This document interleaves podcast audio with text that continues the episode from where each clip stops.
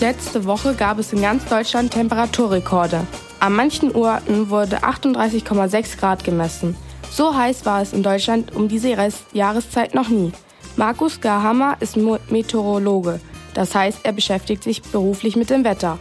Er weiß, warum es gerade so heiß ist. Wetter passiert nicht nur hier in München, sondern eben über Europa und auf der gesamten Nordhalbkugel.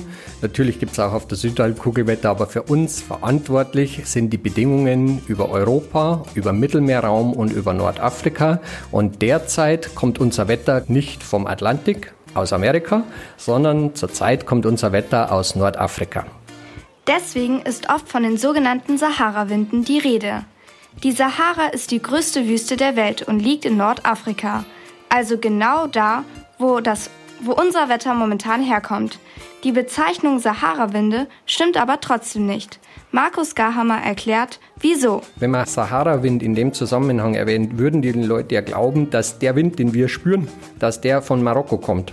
Nein, es ist die Luftmasse, der Wind, den wir spüren, der ist schon von uns. Das ist echter Münchner Wind. Aber die Luftmasse, also die vorherrschende Luftmasse, alles um uns drumherum kommt im Moment eben nicht über den Nordatlantik zu uns und ist damit kühl und feucht, sondern aus Nordafrika und ist trocken und heiß. Die heißen Temperaturen sind gefährlich. Man kann sich nicht nur leicht einen Sonnenbrand holen, sondern auch schnell austrocknen. Dominik Hirschauer ist Rettungssanitäter. Er weiß, wie man sich an besonders heißen Tagen richtig verhält. Auf jeden Fall direkte Sonneneinstrahlung verhindern, also bei den Mittagstemperaturen drinnen bleiben. Wenn man doch mal raus muss, auf jeden Fall einen Sonnenhut und luftige Kleidung tragen. Also keine engen Regenmäntel oder irgend sowas oder irgendwelche Klamotten, die an euch dran kleben oder aus Plastik sind, sondern wirklich luftige Sommerklamotten. Und viel, viel trinken und einschmieren nicht vergessen, auch wenn es unangenehm ist. Viel trinken ist besonders wichtig. Nur wer viel trinkt, kann auch viel schwitzen. Das ist wichtig, weil der Schweiß auf der Haut durch die Luft abkühlt.